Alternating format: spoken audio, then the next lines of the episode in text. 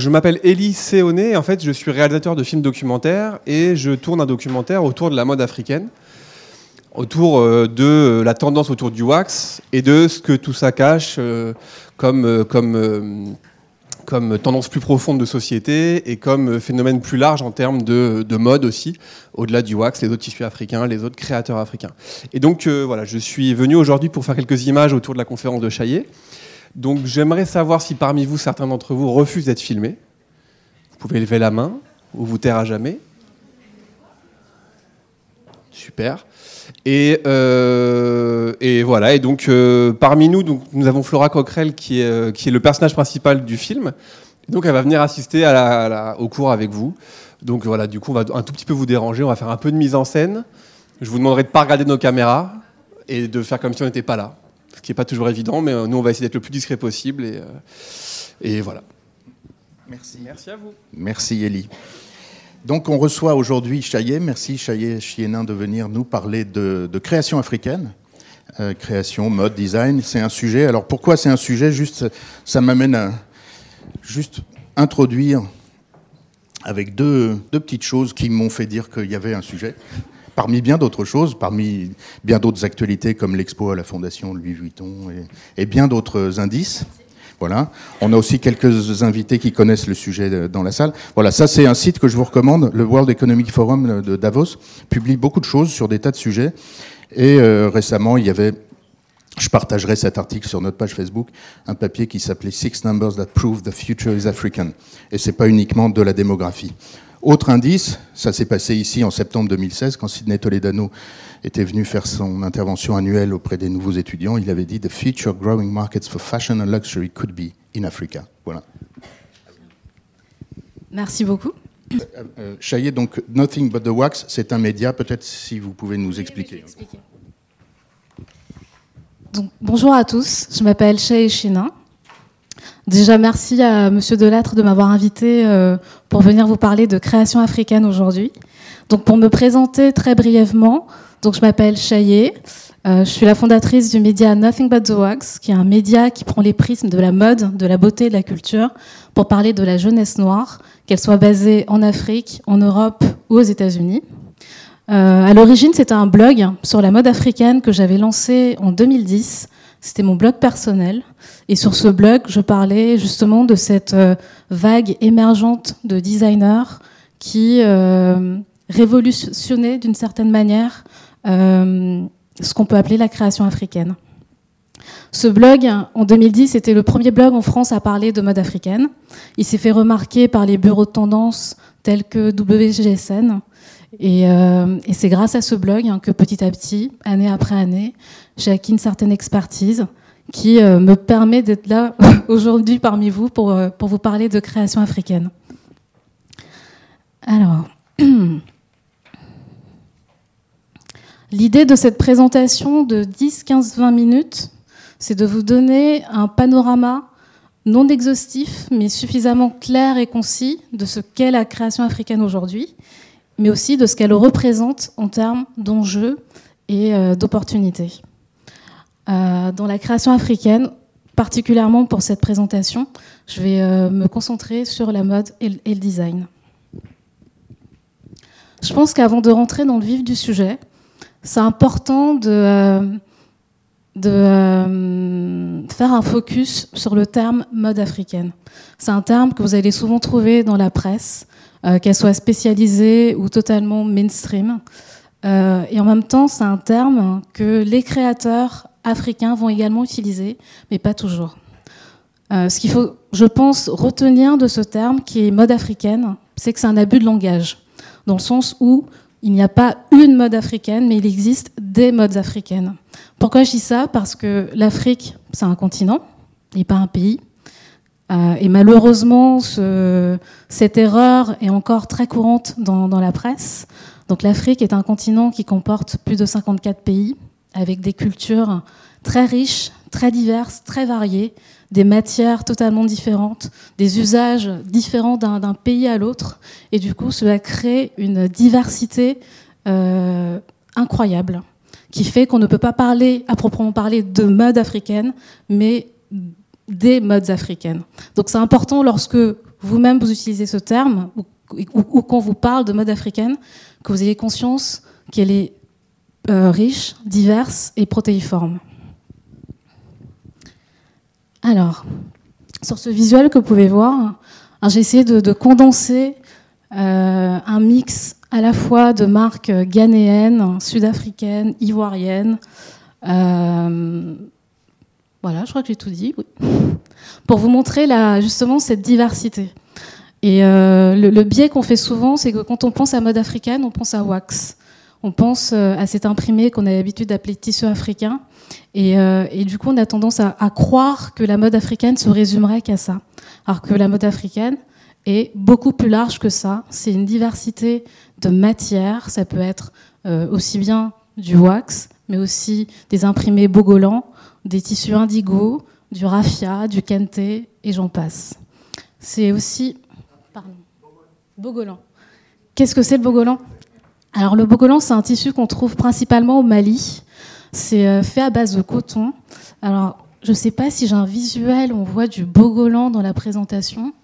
Donc je vais vous spoiler la présentation, mais euh, prendre celui-là. Voilà. Alors le bogolan, ça ressemble à ça. Donc euh, c'est sur une base de tissu en coton blanc. Et euh, en anglais, les Anglais appellent ça mud cloth parce qu'en fait c'est fait à partir de boue. Ils prennent la boue pour faire les couleurs, les dégradés de couleurs, de marron, de beige.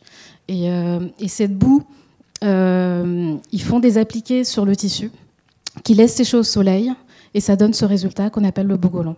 Donc il y a plusieurs types de bogolan, du noir et blanc, euh, des marrons, etc. Là, en fait, c'est une marque qui s'appelle Laduma. Euh, c'est une marque sud-africaine et en fait, il s'est inspiré de, sa culture euh, où, son, son, héritage, en fait, c'est la, tribu Xhosa. Et du coup, ils ont, ces motifs sont issus de cette tribu-là. Euh, je pense que c'est important aussi de rappeler que pendant très longtemps, euh, la création africaine a été invisibilisée. C'est-à-dire que lorsqu'on parlait de création africaine, de mode africaine, euh, dans l'imaginaire collectif, on restait cantonné à une, idée de folklore. Pourquoi? Parce que je pense que d'une certaine manière, toute une industrie a totalement occulté ce qui pouvait se passer en Afrique. Et du coup, on va dire que finalement, ce qui ne se voit pas ne se conçoit pas. Donc euh, l'imaginaire n'a pas pu aller bien plus loin que de rester sur ces images de folklore. Et puis, il y a également des, créateurs, pas forcément africains, qui se sont beaucoup inspirés de l'Afrique et qui ont euh, donné euh, une certaine idée de ce que pouvait être l'inspiration africaine. Mais pendant longtemps, c'était invisibilisé. On ne le voyait pas dans les médias, on ne le voyait pas sur les podiums, et encore moins dans les trade shows comme le Who's Next, le, Who's Next, le Petit Homo, etc. Et c'est grâce en fait à la digitalisation du monde que petit à petit cette mode est, euh, est sortie euh, de sous terre. En tout cas, a, permis euh, les réseaux sociaux, Internet a permis de, de montrer ce qui se passait et, de voir en fait que justement cette création était très riche et euh, très protéiforme.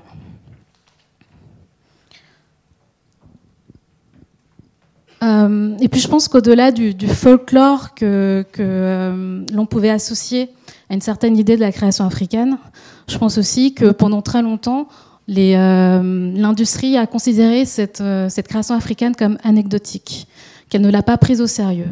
Et c'est seulement aujourd'hui, d'une certaine manière, qu'elle commence à être prise au sérieux, euh, à être euh, reconnue, puisque aujourd'hui, je pense que vous, dans votre quotidien, plus ou moins, vous devez être confronté à cette mode qu'on voit de plus en plus partout.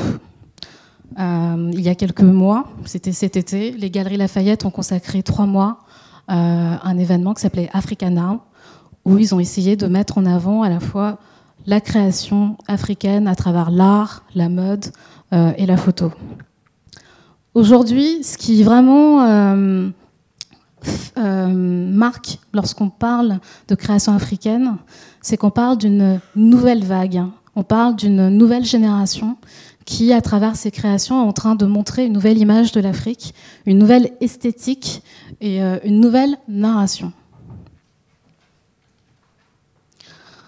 Euh, je pense que c'est important de rappeler que quand on parle de création africaine, on parle aussi bien des créations qui se font en Afrique, mais également celles de la diaspora africaine, basée aussi bien euh, aux États-Unis ou en Europe.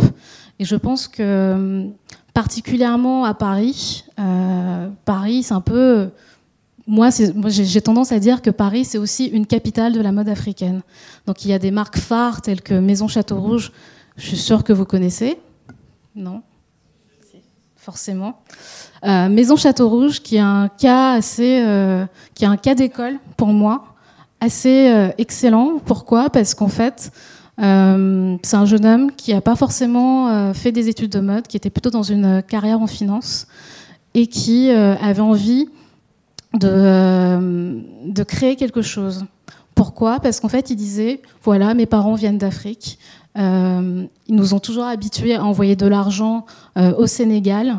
Mais moi, j'ai 25 ans, je travaille, mais je n'ai pas cette habitude d'envoyer de l'argent aussi au, Sénégal. Ce n'est pas dans, mes habitudes. Qu'est-ce que je pourrais faire qui, pourrait permettre de toujours garder ce lien avec l'Afrique, mais de créer quelque chose qui pourrait être durable et créer de la valeur? Et il s'était dit, je vais lancer une marque de Bissap. Mais pour financer cette marque de Bissap, je vais créer une marque de vêtements euh, pour, euh, pour voir. Et cette marque de vêtements, c'était Maison Château Rouge. Ça a démarré par des sweatshirts. Euh, et c'est devenu bah, le succès que vous connaissez. Donc, euh, en l'espace de deux ans, ils ont leur boutique, euh, ils sont vendus un peu partout dans le monde. Et ce qui est très marquant, c'est que pour moi, Maison Château Rouge, particulièrement à Paris, ils ont réussi en fait à redéfinir une certaine idée de la hype parisienne et à la mettre à leur sauce avec beaucoup de valeurs et d'inspiration africaines. Il y a également Guéras Fatim qui fait une alliance entre le l'Orient et l'Afrique. Donc euh, voilà globalement ce que Gara Fatim fait. Euh, donc elle a plusieurs collections. Il y en a certaines qui, euh, qui, font la part belle aux imprimés. Il y en a d'autres qui sont beaucoup plus impurées, beaucoup plus épurées, qui s'inspirent à la fois du Japon, mais aussi dans les matières. Elle prend du, jersey, elle, prend des, des matières qu'on utilise pour, pour les jogging, etc. Donc c'est aussi une création très riche. Donc cette création de la diaspora ne doit pas être totalement déconnectée de, la création africaine en tant que telle.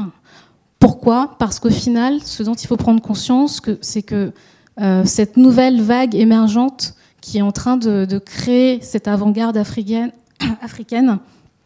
c'est en fait une génération de jeunes qui ont 20 et 30 ans et qui sont mus par un désir très profond de, changer l'image que l'on a de l'Afrique, de, donner notre perception. Et surtout, c'est une génération qui est fière de ses origines, qui veut, qui veut valoriser son héritage. Et c'est vrai que pour la diaspora, c'est euh, cette jeunesse qui a grandi en Europe, qui n'a pas forcément grandi en Afrique, mais qui a, qui a, également la culture africaine et européenne. Cette jeunesse-là, d'une certaine manière, veut se réapproprier sa culture. Et ça, passe par le vêtement.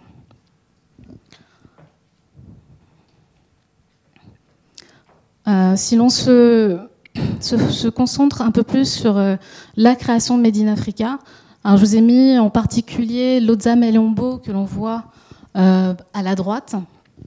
En dessous, il me semble que c'est Makio et à côté c'est Tongoro. Tongoro, c'est du Made in Sénégal.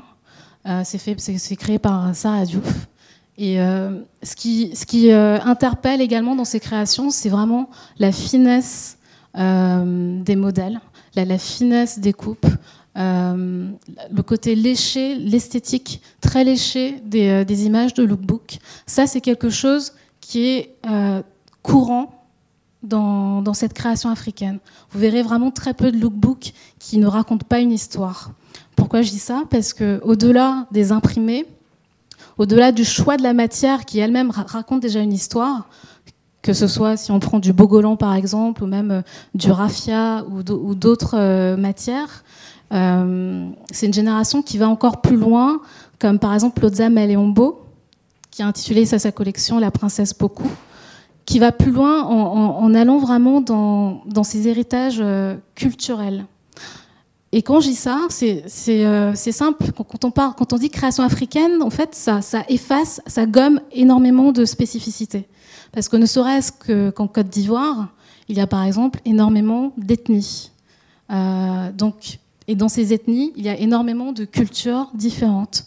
Donc à chaque fois, cette création africaine, elle, elle interpelle par la richesse de ses imprimés, mais aussi par la culture qu'elle apporte derrière.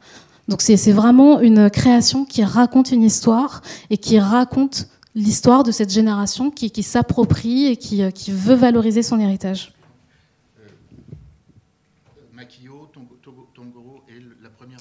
L'Ozama Leombo et celle du dessus, c'est Gozel Green. Alors l'Ozama Leombo, typiquement, je, pense que vous devez la connaître. Non Leombo, c'est un peu euh, la créatrice phare de la Côte d'Ivoire actuellement, mais j'ai envie de dire euh, même de cette scène émergente. Euh, des, des, célébrités telles que Beyoncé, Solange portent ses vêtements. Elle fait aussi bien de l'art que de la création. Elle utilise aussi bien du wax que du. Alors, si on part sur. Sur par exemple ce modèle-là, c'est une jupe en pagne tissée qu'on trouve principalement au nord de la Côte d'Ivoire, mais qu'on peut également retrouver au Sénégal. Euh, donc, typiquement, le pagne tissé, c'est un pagne traditionnel qui est tissé main sur des euh, machines traditionnelles. C'était également important pour moi de vous montrer ce qui se passe en termes de mode masculine. Euh, cette mode masculine, elle s'exprime pareil aussi bien au Burkina Faso qu'au Nigeria, qu'en Afrique du Sud. ce qui, elle est vraiment très riche. c'est une création qui est très visuelle, mais aussi très il y, a, une tendance depuis ces deux dernières années où on voit des collections qui, sont unisexes, où on ne distingue plus le genre. Et c'est vraiment des créations, la plupart du temps, très audacieuses. Donc, par exemple, euh, sur ma gauche, tout en bleu, vous avez Orange Culture, qui est une marque nigériane. Euh, vous avez euh, tout là-haut, avec du wax, hein, de la Sébure, qui est une marque du Burkina Faso. Et puis, vous avez, par exemple, Kent Gentleman, encore une marque avec du wax, qui est une marque de Côte d'Ivoire. Je pense qu'il n'est pas, euh, je pense que c'est pas un abus de langage de parler d'une avant-garde africaine, parce que euh, ce sont en fait des créateurs qui ne cherchent pas à, faire un mimétisme de l'Occident. C'est vraiment euh, des, jeunes gens qui s'inspirent de leur culture à proprement parler et qui cherche même à aller encore plus loin, à la transcender. Et ce qui est euh, très très euh, intéressant, c'est que c'est aussi une génération. Pour moi, c'est une génération de milléniaux. Ils sont nés dans Internet. Euh, ils, ont la même culture. ils partagent une culture globale avec tout le monde. Et du coup, ils ont ces codes aussi très internationaux et en même temps ces codes qu'ils mélangent à leur propre code culturel à eux. Donc, ils créent quelque chose de totalement inédit parce que c'est une génération inédite qui ne veut pas rentrer dans des cases et qui veut, à travers ses créations, faire bouger des lignes. Quand par exemple une marque comme euh, Orange Culture crée une collection masculine où il n'y a pas de genre, où on ne distingue pas le féminin du masculin, et quand on sait que particulièrement au Nigeria, euh, tout ce qui est non-genré, qui pourrait faire penser, qui pourrait être connoté euh, trop féminin pour une marque masculine, ça, passe très mal. Donc c'est aussi une manière, à travers leur création, de, faire avancer la société à travers, à travers des idées.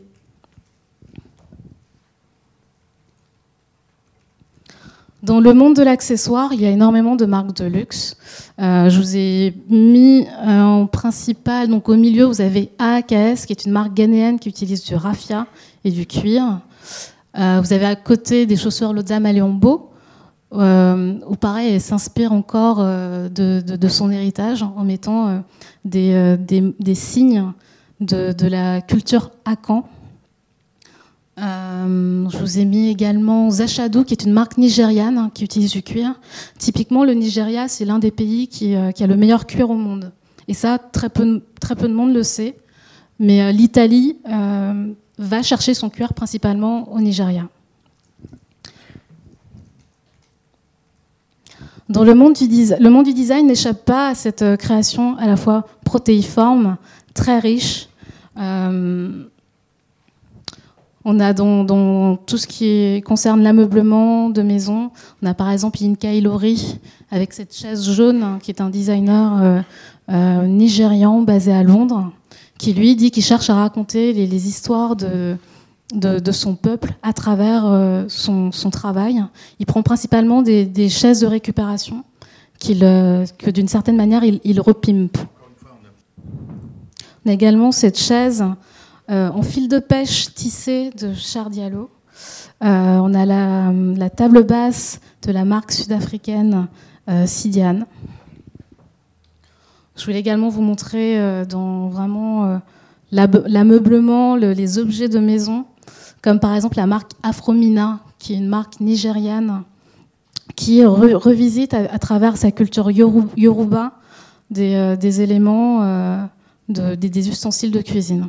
Vous avez également la marque Xnazosi, qui est une marque américaine, qui va sourcer ses imprimés euh, Bogolan en, Ouganda euh, et, au Mali, et qui crée des plaids, des coussins.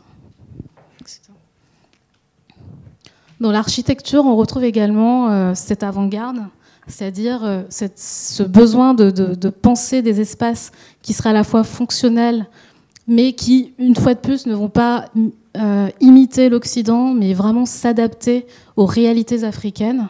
On a par exemple ce, cet espace qui est en fait un concept store. C'est euh, l'un des concept stores les plus connus du Nigeria, qui s'appelle Alara et euh, qui est magnifiquement designé. Et je vous ai mis également cette structure qui en fait c'est le projet Makoko Floating School qui a été initié par euh, Adelemi, qui est un Nigérian. Et l'idée, c'est de, dire comment on peut créer des espaces qui vont s'adapter à la fois aux cultures locales, aux, cultures locales, mais tout en apportant un design qui va à la fois tenir compte de l'environnement, mais aussi avoir euh, quelque chose de beau. Donc Alara, si je dois vous donner un équivalent, il n'y en a pas, hein, on n'aura pas, mais euh, euh, c'est vraiment euh, l'idée du concept store, ou euh, un endroit où vous pouvez retrouver à la fois de la mode, du design, mais vous pouvez également dîner, et c'est vraiment très très fin. Voilà, donc c'est un panorama qui, comme je vous l'ai dit, qui n'est pas du tout exhaustif, mais pour vous montrer vraiment cette diversité, cette créativité qui est inédite, et qui est portée par une génération qui veut donner notre image de l'Afrique. Une, génération qui est sans complexe, qui cherche vraiment pas à imiter l'Occident, mais qui cherche à valoriser sa culture et à, prendre tout simplement sa place. Je pense qu'il est aussi important de, prendre conscience que ce marché représente l'avenir.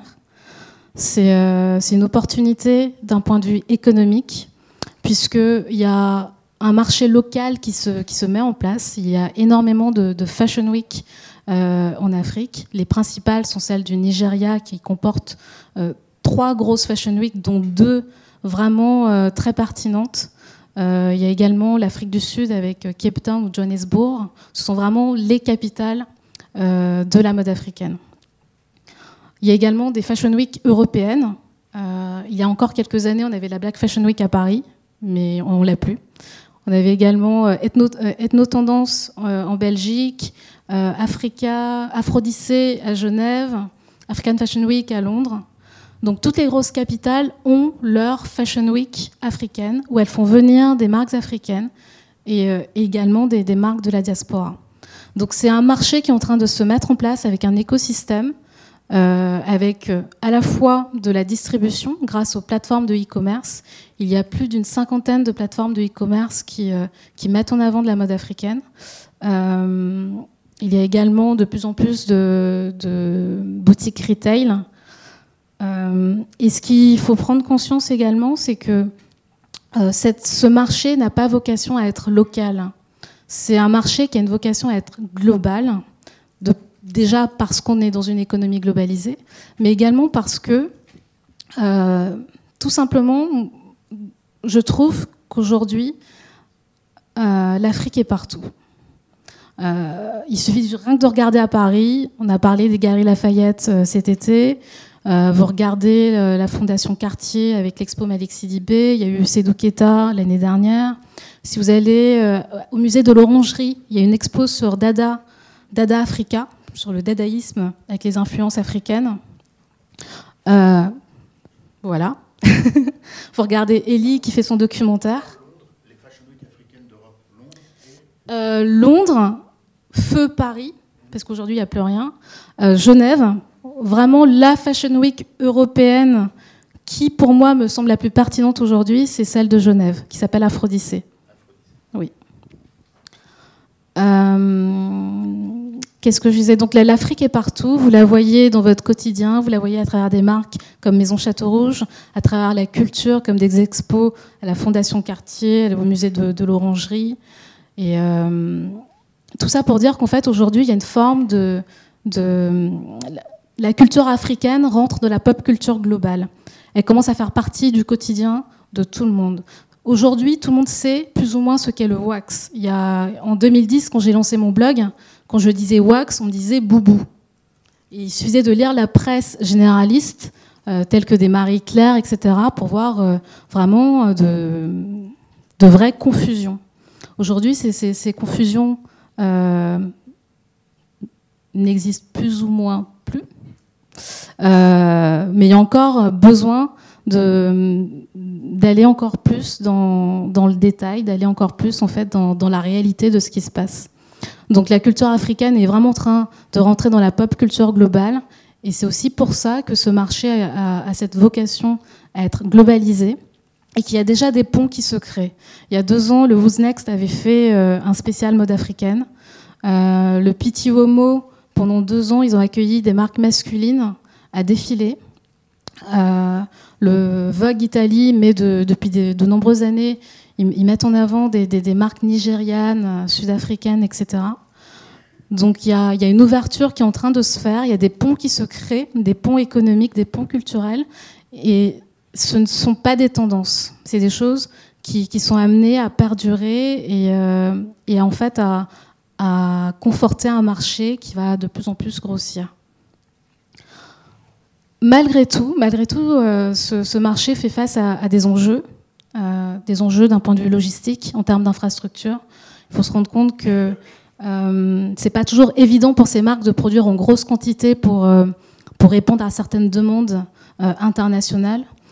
c'est pas toujours évident d'un point de vue logistique aussi en termes de, de, transport. Donc il y a encore énormément de, de, choses à faire.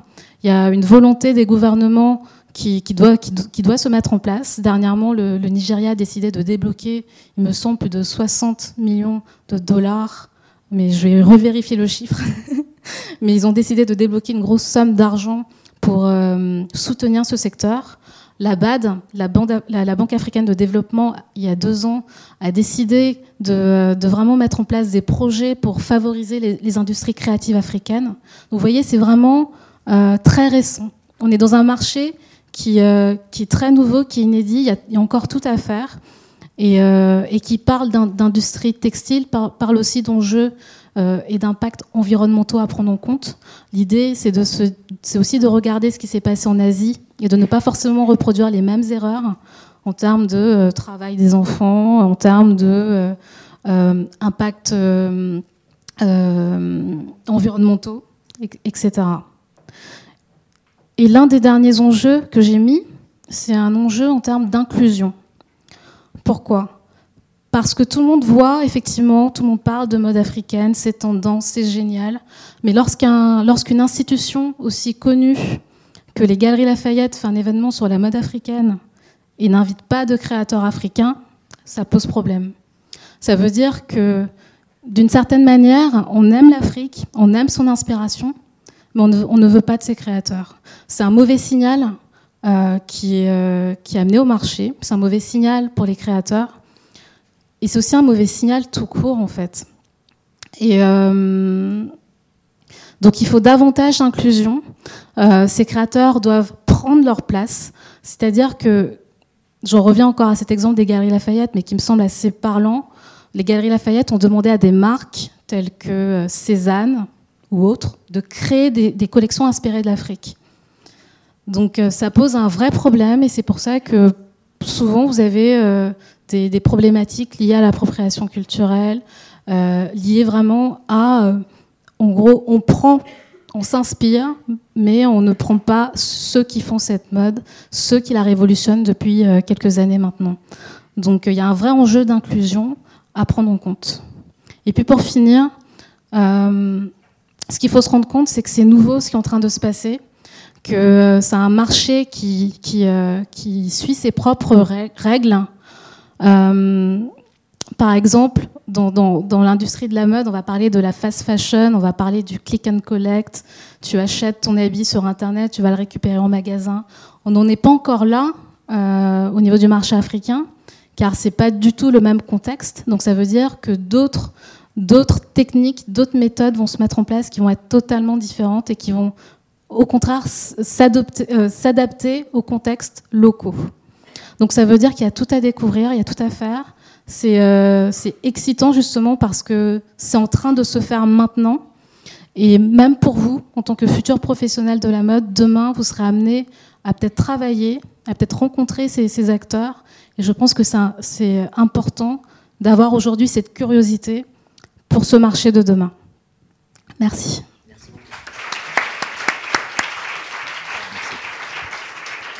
Alors, on va, on va vous poser des questions, et pas mal de questions. D'abord, une, puis j'ai des images à vous, à, vous soumettre, à vous proposer pour, euh, pour commentaires éventuels, et puis, euh, et puis, et puis on, va, on, va échanger tous ensemble, mais puisque j'ai le micro, je le garde deux minutes, si vous voulez bien. Euh, les, les, liens dont vous parlez, vous parlez beaucoup du Nigeria. Le, les plateformes d'exportation de, la mode africaine, je parle d'exportation au sens large, est-ce qu'ils sont plus à New York qu'à Paris? Ce serait ma première question. Vous voyez, vous euh, on, a, on, a, parlé de, de, certains créateurs, notamment la créateur ivoirienne. J'ai l'impression qu'elle avait été basée à New York pendant quelques années. Est-ce que New York est plus accueillant que Paris pour la mode pour les créateurs africains? Bonne question.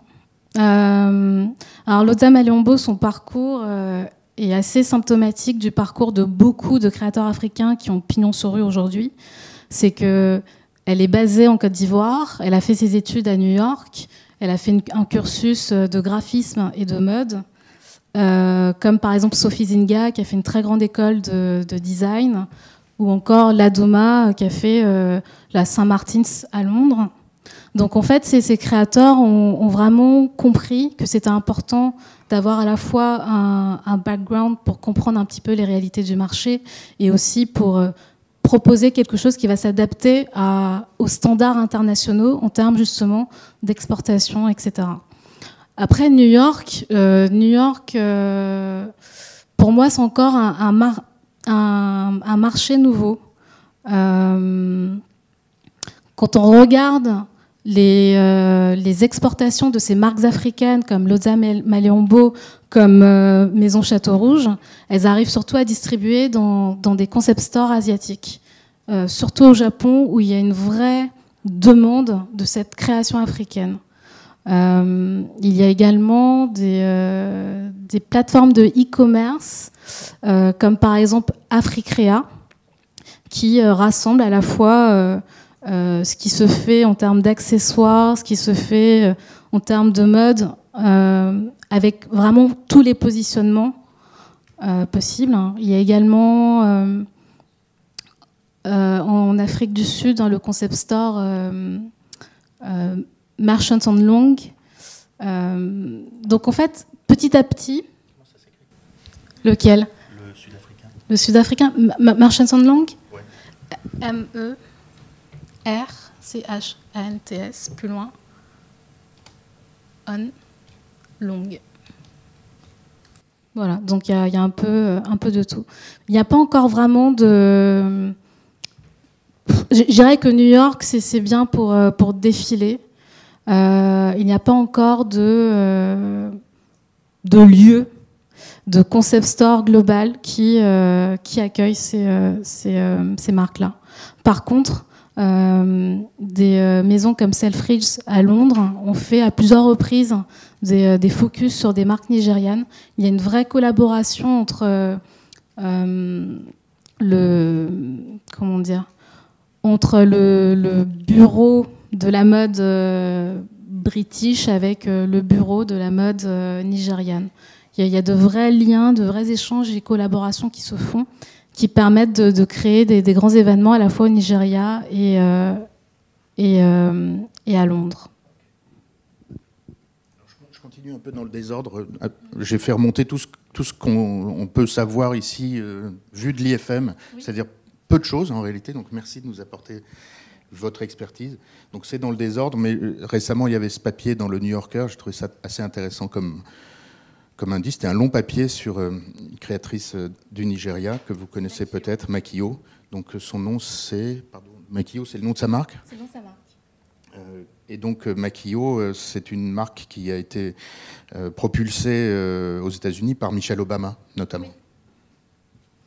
Donc il y a de plus en plus de marques qui, euh, qui sont sous les euh, yeux des projecteurs grâce à des célébrités, je vous ai dit, comme euh, Solange, Beyoncé, etc. Et en fait, c'est important parce que finalement, ça permet de, mettre de la lumière, mais ça permet également de, de créer une demande et donc un, marché, etc. et de, de faire grossir un écosystème. Voilà. J'avais vu ça qui m'avait paru bien intéressant. Makio, one of, the, one of two Africans to become a finalist in the first LVMH Prize for Young Fashion Designers. Ensuite, euh, vous connaissez Shimamanda Ngozi Adichie, vous avez lu peut-être Americana, certains d'entre vous, non? Euh, Auteur, euh, auteur très, très connu de la littérature du Nigeria. I'm only wearing Nigerian-made clothes as an act of benign nationalism. Voilà. Je trouvais ça assez intéressant. Est-ce que vous iriez jusqu'à parler, de, puisque on parle ici quand même d'identité, vous avez parlé de, quelque chose qui pourrait être euh, une forme d'appropriation culturelle, et je sais que certains étudiants s'intéressent beaucoup à ce sujet ici. Euh, quand, euh, quand on demande à des créateurs d'ici de s'inspirer de la mode africaine au lieu d'inviter des créateurs africains, est-ce que vous utiliseriez ce mot d'appropriation? culturelle Peut-être avant de répondre à cette question, je vais rebondir sur euh, cette phrase de Shimamanda. En fait, finalement, ce qu'elle dit, c'est que c'est important aussi en tant qu'Africain de consommer cette mode africaine. Elle n'est pas, elle n'a pas juste vocation à être exportée et consommée euh, à l'intérieur euh, du continent. Et c'est vraiment important en fait, parce que l'Afrique, c'est aussi au-delà d'être une terre de sourcing pour, certaines marques, c'est aussi un, futur marché, avec euh, en particulier le, Nigeria qui en soi, en lui-même, qui a son propre marché. Il y, a, des marques nigérianes qui n'ont même pas besoin de, chercher à être connues à l'extérieur parce qu'il y a déjà une demande en local, il y a une classe moyenne existante et euh, les, euh, les, analystes prédisent que le Nigeria sera demain le pays au monde avec le plus de millionnaires. On parlait, hier soir de, détails qui font sens. Est-ce que vous savez que Lagos est la ville du monde où on boit le plus de champagne? Vous savez ça? Je vais vous montrer quelque chose qui était paru dans le monde il y a, peu de temps. Voilà. Le Nigeria s'arrose au champagne. L'élite fortunée de Lagos voue un culte au breuvage à bulles. Elle est prête à toutes les extravagances. Et lisez ça. Dans les boîtes de nuit de Lagos le vendredi soir, Impossible de ne pas céder à la tentation du champagne. Les serveurs de tous les clubs de la mégalopole nigériane slalom le long des pistes de danse, des seaux à glace plein les bras débordant de bouteilles. À chaque table, des jeunes gens très élégants s'énivrent. Leur dernière fantaisie, les bains de champagne. On arrose la tête d'un ami bouteille après bouteille, ou on se lave les mains au champagne frais au milieu du dance floor.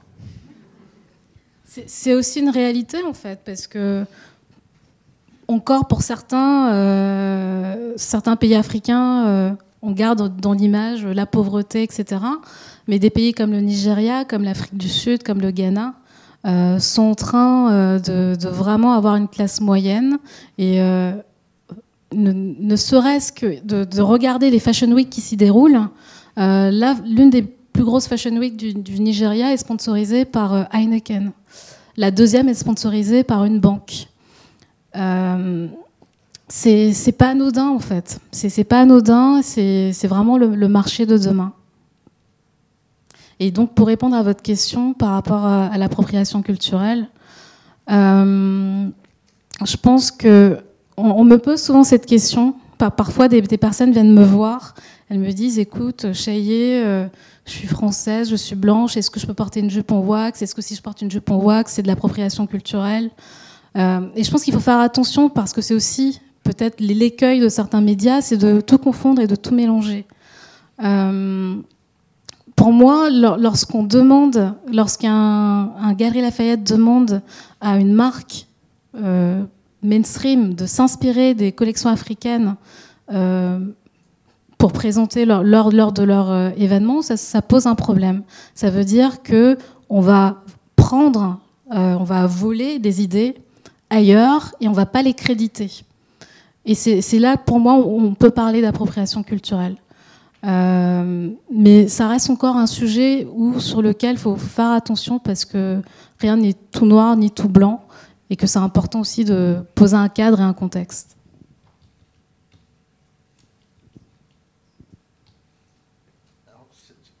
cette, marque, euh, vous pouvez nous en dire deux mots On en parle pas mal. Oui, en fait, euh, cette femme surtout. Alors, Adama Ndiaye, euh, qui a créé une marque qui s'appelle euh, Adama Paris. Elle est sénégalaise et euh, pour moi, c'est une sorte de, mogul de la mode africaine.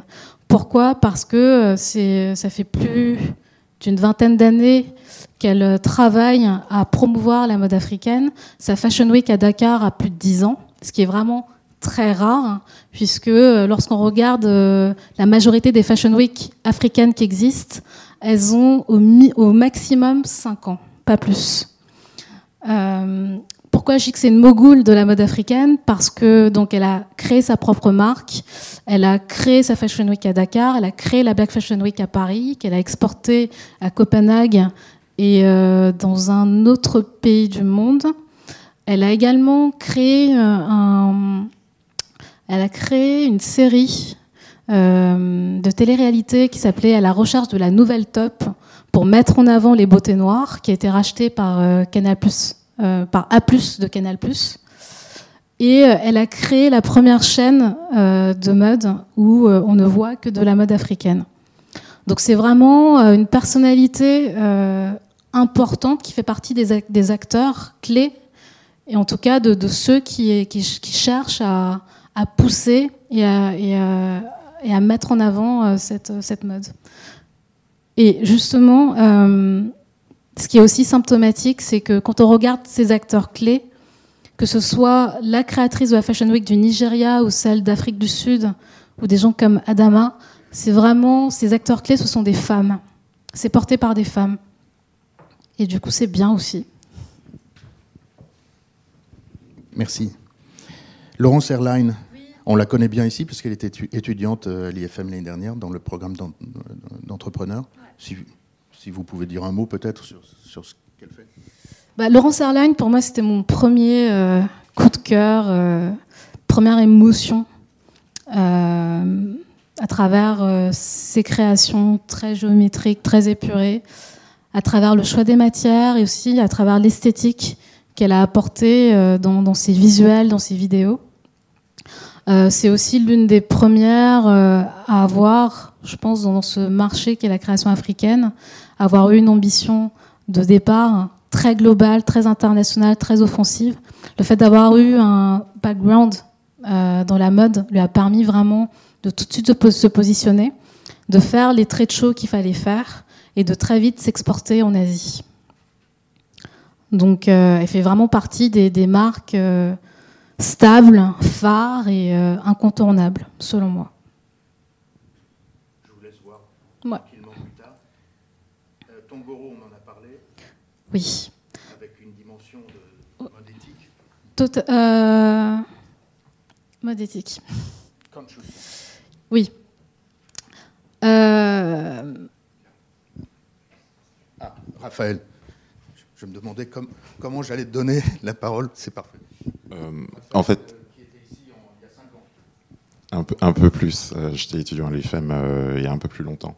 En fait, juste ce que je voulais rajouter sur, sur l'aspect éthique, je ne sais pas si tu seras d'accord, mais en fait, aucune de ces marques ne revendique véritablement une démarche éthique, mais finalement, dans leur structure, dans leur manière de fonctionner, ils s'appliquent justement à développer cette éthique. C'est pour ça qu'en fait, quand tu parles de Tongoro quand une marque ethnique, euh, éthique, j'allais parler d'ethnique après, c'est pour ça, euh, quand une marque euh, éthique, c'est pas comme ça qu'il, se, je pense, se définirait en premier. Et je pense qu'aucune des marques du continent ni de la diaspora ne veut revendiquer ça en premier. Ils veulent revendiquer euh, euh, une nouvelle esthétique, exactement comme tu l'as dit, une nouvelle manière de consommer, un esprit très avant-garde. Et euh, l'aspect éthique est naturellement inclus dedans parce que sur le continent, on est exposé justement à, à tous ces changements euh, climatiques, à tous ces, euh, tous ces changements extrêmement brutaux qu'on a vu arriver. Et donc, c'est pas ce qu'on met en, avant en premier. Et ensuite, pourquoi est-ce que je, parlais de- d'ethnique? C'est que euh, tu parlais du vocabulaire, de comment est-ce que la mode et les magazines de mode parlaient de la création africaine. Ça, c'est vraiment le truc, je vous le dis à tous, il faut arrêter avec le terme ethnique. Les imprimés ethniques, les machins, enfin, parce que ça contribue justement à toute cette confusion à faire que justement on parle de mode africaine alors que entre ce qui se passe au Nigeria, au Sénégal ou, euh, à Abidjan, enfin on vit des choses différentes et euh, et en fait ce qu'il y a de super intéressant aussi euh, dans dans ces marques et chez ces créatrices, c'est qu'en fait elles font extrêmement attention à leur manière de communiquer.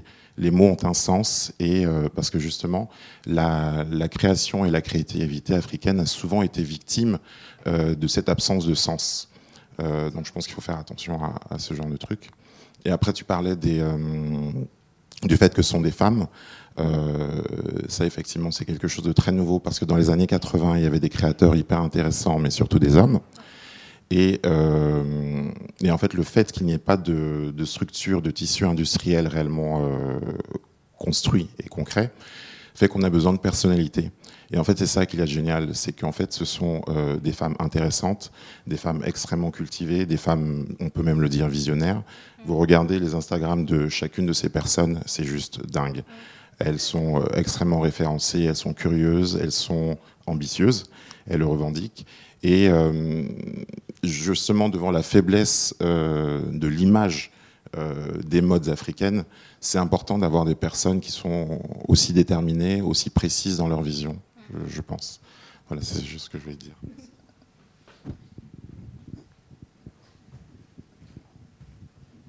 Je, rejoins euh, tout ce que tu as dit sur effectivement les, abus de langage qu'on peut trouver dans la presse et tout et tout. Euh, je pense aussi qu'il y a une confusion entre euh, la mode éthique et la mode made in Africa. Les gens ont tendance à englober le tout. Et euh, c'est comme si créer en Afrique, produire en Afrique, veut dire que c'est forcément éthique. Alors que pour que ce soit éthique, il faut respecter un, certain nombre de, prérequis, comme par exemple payer de manière correcte et décente ses employés, euh, faire en sorte d'avoir un impact environnemental le plus faible possible, etc., etc., etc. Et je pense que justement, comme ce que je disais euh, dans, la présentation, c'est que euh, on est en train de dire, certains sont en train de dire que l'Afrique serait peut-être demain le, le, futur atelier du monde, puisque l'Asie devient de plus en plus chère en termes de production textile et que eux-mêmes délocalisent leurs entreprises dans certains pays comme l'Éthiopie parce que la main d'œuvre est moins chère. Euh, c'est vraiment important que les gouvernements, mais aussi tous ces leaders d'opinion qui, euh, euh, travaillent et qui promeuvent la mode africaine, regardent ce qui a pu se passer en Asie pour vraiment prendre des leçons et, vraiment faire en sorte que ces, règles de responsabilité sociale et environnementale soient inclus de manière naturelle dans la manière de travailler euh, en termes de production en Afrique. Donc c'est vraiment euh, quelque chose de nouveau dont euh, des, des, institutions comme la BAD ou ITC, Ethical Fashion Initiative, regardent et essayent d'implémenter.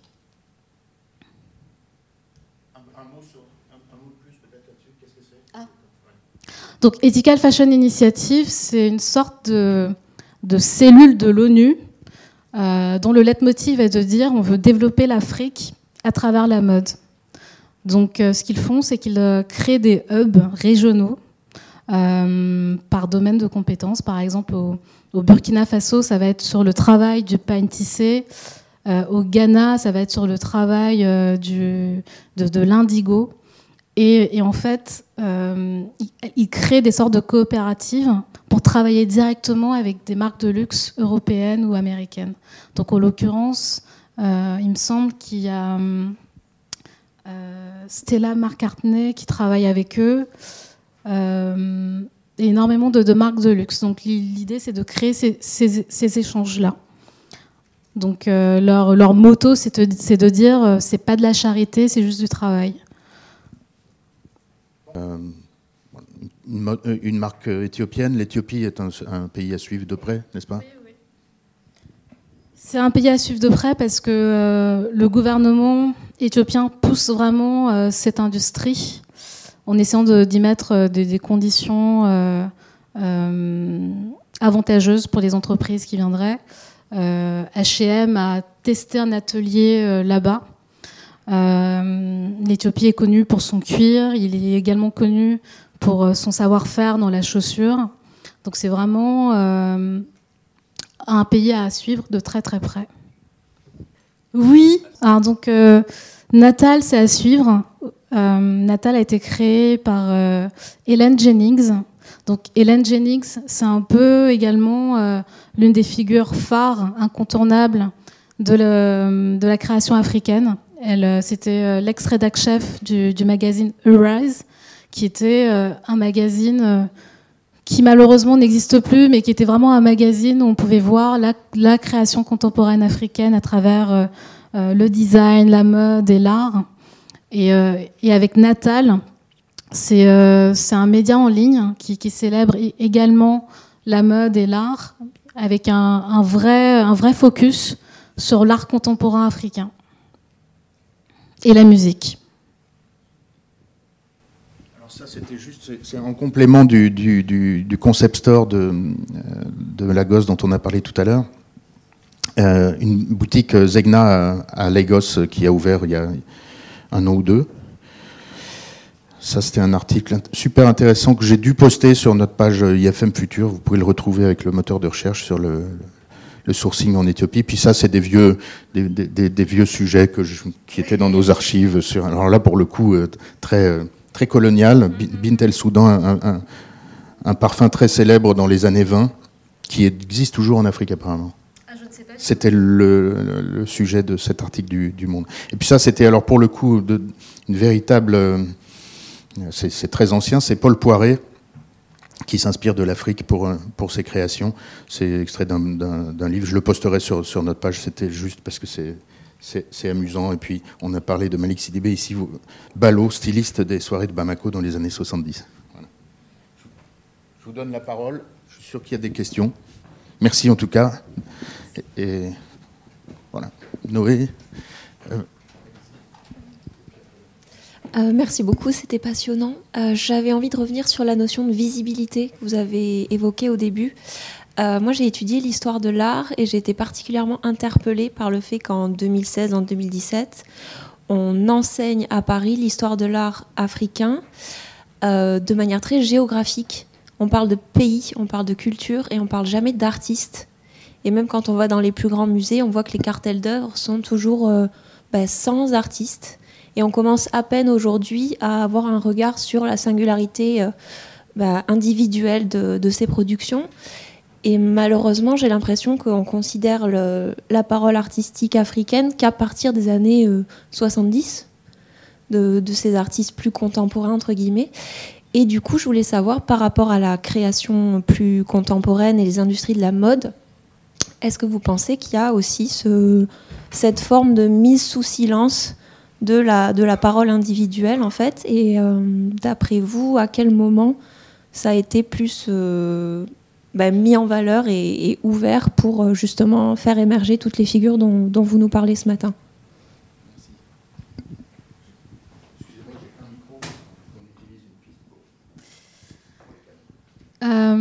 Je, vais rebondir sur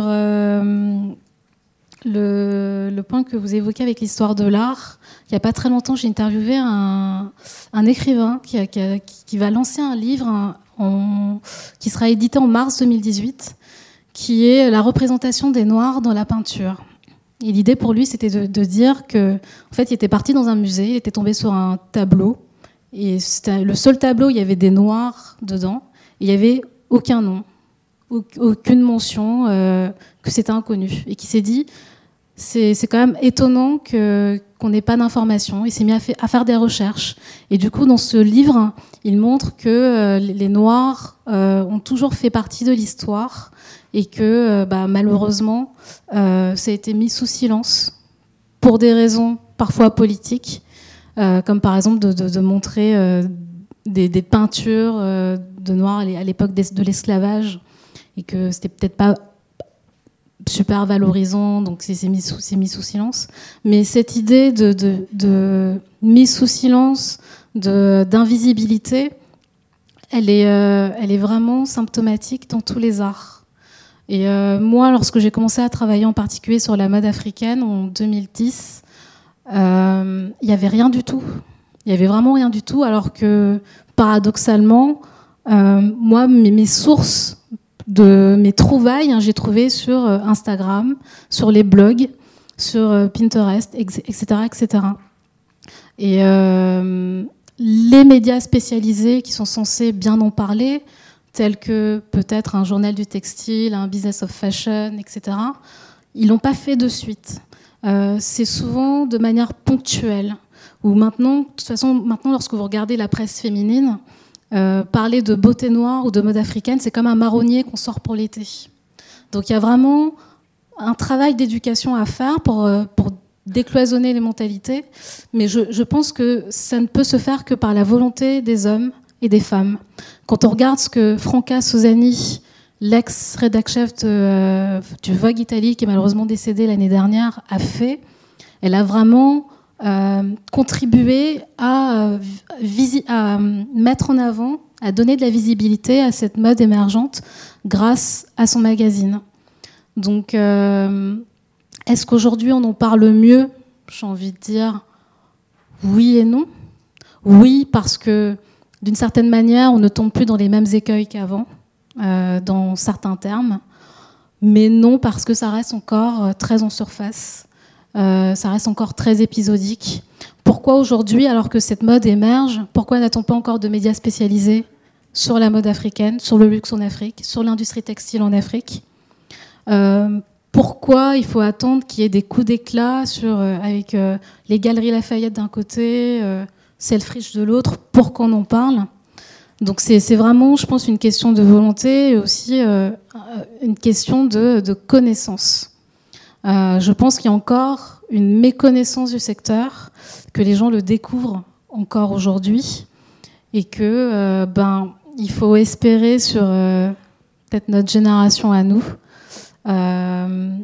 et également aux acteurs phares pour pour créer quelque chose. Alors je vais être très très rapide, mais avec mon équipe, on réfléchit justement à créer un média d'information qui, euh, qui rendrait compte de, de, cette actu de cette actualité, de cette effervescence, à la fois d'un point de vue de l'aspect créatif, mais aussi de l'aspect productif et, euh, et, en termes aussi d'enjeux euh, de stratégie et de marketing. Parce que ce que cette euh, génération est en train de faire, comme j'ai dit, elle est inédite dans la manière de le faire, mais aussi dans la manière de s'exprimer sur les réseaux sociaux, etc. Oui, mais je le dis. Et vous, vous juste, Chaillet, votre, vous êtes parisienne, mais vos, vos racines, enfin vos, votre. Je viens de la Côte d'Ivoire. Vous êtes ivoire, voilà. Vous êtes née à Paris ou? Alors, je suis, je suis née euh, à Colombes, pour être exact, et euh, entre l'âge de 2 et 6 ans, j'ai vécu en Côte d'Ivoire. Merci beaucoup pour votre présentation, très graphique, très belle. Euh, je je voulais aborder le thème du Maghreb. En fait, on a beaucoup parlé de l'Afrique de l'Ouest et euh, de l'Afrique subsaharienne, mais euh, assez peu du Maghreb. Euh, je voulais savoir quelles étaient voilà, les, grandes, choses du moment. Je pense à Hassan Hajjaj notamment, mais il y a plein de trucs. Donc voilà, je voulais qu'on parle un peu du Maghreb aussi, si jamais. Alors, c'est une très bonne question. c'est vrai qu'on a tendance à cartographier en séparant le Maghreb de l'Afrique noire. Et euh, cette cartographie, euh, elle s'exprime même dans, l'émergence de cette création africaine. Quand on parle d'émergence de la création africaine, on efface totalement le Maghreb. Euh, et pourtant, des pays comme la Tunisie et le Maroc ont un vrai savoir-faire en termes d'industrie textile. Et il y a, je pense, il y a une vraie opportunité de créer des échanges intra-africains. On le voit déjà avec Esmod euh, Tunisie, qui, qui, fait souvent des concours destinés, par exemple, à certains étudiants du Congo ou du Cameroun, pour créer des échanges inter-africains. Et, euh, je, pense que c'est une bonne chose. C'est quelque chose à développer parce qu'on a à apprendre des uns et des autres. Euh, mais pourquoi il y a encore cette séparation? D'une part parce que c'est pas le même, c'est pas le, même stade d'évolution. Euh, et je pense aussi que c'est pas la même histoire. Et que c'est aussi pour ça qu'il y a encore cette séparation. Très forte. Séparation très forte. Euh, oui, alors moi je voulais plus rebondir sur le côté, parce que j'avais vu une exposition à la GACI cet été sur euh, I Love Africa, et il y avait quelque chose qui m'avait remarqué, c'était celle de Baudouin Mwanda sur euh, la SAP, où il y avait une citation très intéressante, c'était les Occidentaux ont créé le vêtement, mais l'habillement été inventé à Brazzaville. Donc voilà, un peu avoir votre, votre opinion sur la SAP, parce que c'est plus, plus du côté style, et voilà, avoir votre opinion. Bonjour. Moi, j'avais une question pour rebondir un peu sur le côté éthique dont vous parliez. Vous disiez que euh, les marques euh, subissaient un peu euh, et voyaient le changement climatique. Elles n'étaient pas complètement éthiques parce qu'elles respectaient pas les trois piliers que sont économie, environnement, etc. Donc, elles ne pouvaient pas forcément parler d'éthique. En revanche, est-ce qu'elles utilisent des matières, des matières naturelles? Est-ce qu'on peut parler de teinture végétale? Et comment, en fait, elles deviennent éthiques, même sans forcément respecter les trois piliers?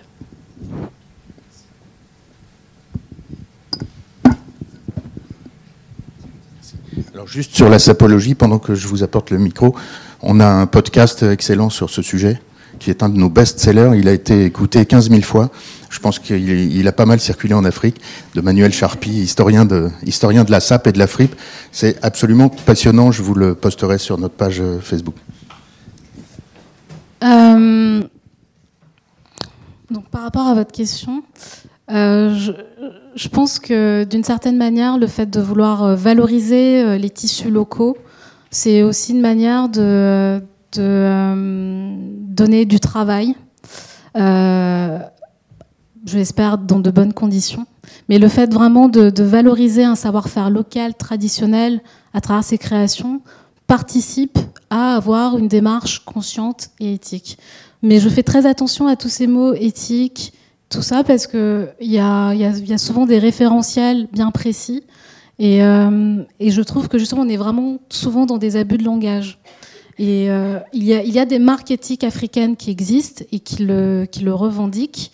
Euh, il y a une marque de chaussures dont j'ai malheureusement oublié le nom qui se, qui se fait en Éthiopie, qui, qui revendique euh, reverser une partie de, de, de, de, de ses bénéfices dans une fondation pour aider ces euh, ces, travailleurs locaux. Euh, quand on regarde également la démarche de Panafrica, qui source ses matières premières euh, au Nigeria, en Côte d'Ivoire, qui fait fabriquer au Maroc et qui reverse à travers des kits d'école à, des enfants, c'est aussi une manière de, de contribuer et d'avoir un impact positif dans, leur travail. Donc je, pense que certaines marques y arrivent plus ou moins, il y en a d'autres où, en fait où, il n'y a pas vraiment de transparence, donc c'est assez flou. Et du coup, on se, on se contente juste de dire, parce qu'elles le font en Afrique, c'est forcément éthique. Donc par rapport à la SAP, euh, j'avais commencé un documentaire sur la SAP il y a deux ans. Pourquoi? Parce que ça m'intéressait d'apporter moi mon regard en tant que euh, jeune africaine ayant grandi en Europe sur ce phénomène typiquement masculin et typiquement africain. Ce qui est intéressant, c'est que finalement, euh, c'est à la fois une, euh, une, appropriation des codes vestimentaires européens, mais en y apportant leur propre culture, en y apportant une philosophie qu'ils ont créée par eux-mêmes. Et, euh, ce que j'ai trouvé intéressant dans le phénomène de la SAP, c'est que du jour au lendemain, à la télé, on voyait partout la SAP. On, les voyait à travers des, vidéos YouTube, on le voyait à travers des pubs, on le voyait également sur les, les, défilés. on les voyait à travers les, expos. Et c'est comme si finalement, cette appropriation par les Congolais de codes vestimentaires européens, finalement, l'Europe se le réappropriait à nouveau en, euh, l'injectant euh, dans ces tendances d'aujourd'hui.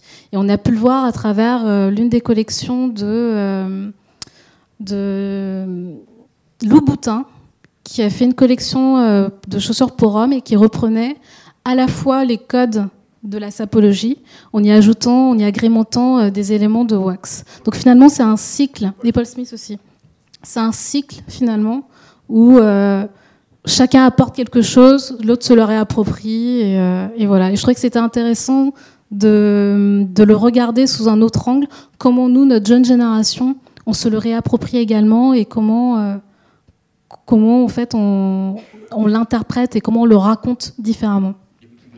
Alors, les boutiques de quartier. Moi, je vais souvent à Château-Rouge. Pour être honnête, j'y suis tous les week-ends.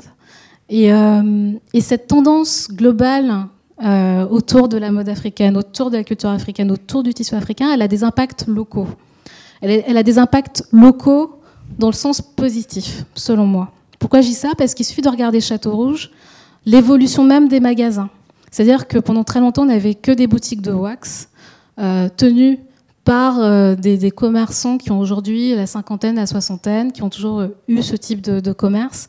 Et aujourd'hui, en fait, on assiste à l'arrivée de nouvelles boutiques qui ne sont pas forcément tenues par des Africains et, qui, proposent carrément une nouvelle expérience d'achat avec un, merchandising nouveau, avec un affichage des prix, avec en fait, euh, on, se croirait dans un Zara, en fait, quand on rentre dans ces boutiques.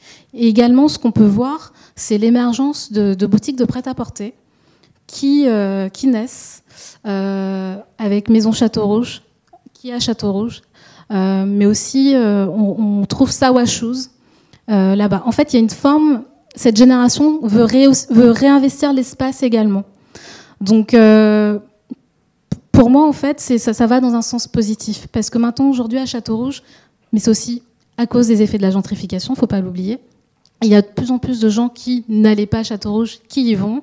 Quand on discute avec les marchands de wax, ils me disent, mais en fait, aujourd'hui, on se retrouve avec une nouvelle clientèle qui est beaucoup plus jeune, qui est beaucoup plus blanche et qui est beaucoup plus internationale. Et ce qu'ils veulent, c'est acheter le tissu. Ce qu'ils veulent, c'est euh, se faire coudre des vêtements. Donc ça contribue aussi à une sorte d'effervescence auquel il doit faire face. Ces boutiques, si vous y allez, il y en a beaucoup qui ont encore une démarche traditionnelle, qui sont encore tenues par les papas, qui sont pas sur Internet, qui sont pas sur les réseaux sociaux.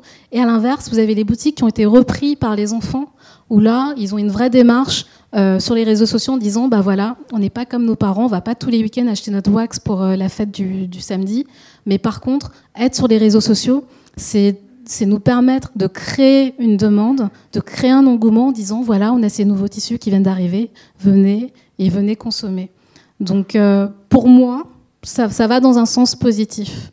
Et la gentrification qui, est en train de connaître Château Rouge aujourd'hui, pour moi, ne peut être positive que si justement elle tient compte de cette, spécificité qu'est Château Rouge, à savoir un peu le Little Africa euh, de Paris euh, parce qu'on a tendance à, penser que la gentrification, c'est du whitewashing. On va, on va rendre, on va rajouter plus de commerce mainstream, etc. Mais si, si, cette gentrification peut permettre à des jeunes comme Maison Château Rouge d'avoir des locaux beaucoup plus, à des tarifs plus avantageux qu'ailleurs, à des Sawashus d'être là, et justement à cette jeune génération qui est en train de, de révolutionner cette création africaine, si cette gentrification peut leur permettre d'avoir ce type de lieu, pour moi, c'est positif parce qu'elle fait sens. Bah, moi, en discutant avec eux, euh, moi, moi, en discutant avec eux, j'ai beaucoup de tailleurs qui me disent euh, bah, je me retrouve avec davantage de, clientes blanches qu'avant. Je me retrouve avec davantage d'une clientèle internationale. Euh, c'est un aparté, mais Airbnb m'avait demandé de créer une expérience ah, je suis désolée. On en parle après alors. Mais ça va dans le sens positif. Ah oui, c'était sur les coiffes et sur les accessoires. Sur, les coiffes, euh, donc coiffe comme coiffure ou coiffe comme euh, chapeau, accessoire Oui. Alors, en fait, j'ai fait un focus très rapide sur les accessoires ici, où en fait il y a un vrai développement de euh, tout ce qui est euh, sac à main, avec l'utilisation de matières naturelles telles que le raffia ou, euh, des matières euh, comme le cuir au Nigeria. Il y a la marque Brother Veliz qui utilise énormément euh, de, plumes de Namibie. Et, en termes d'accessoires purs, on a la marque Pichulik qui, fait des parures perlées, un peu comme Toubab Paris, dans le même esprit. Merci beaucoup.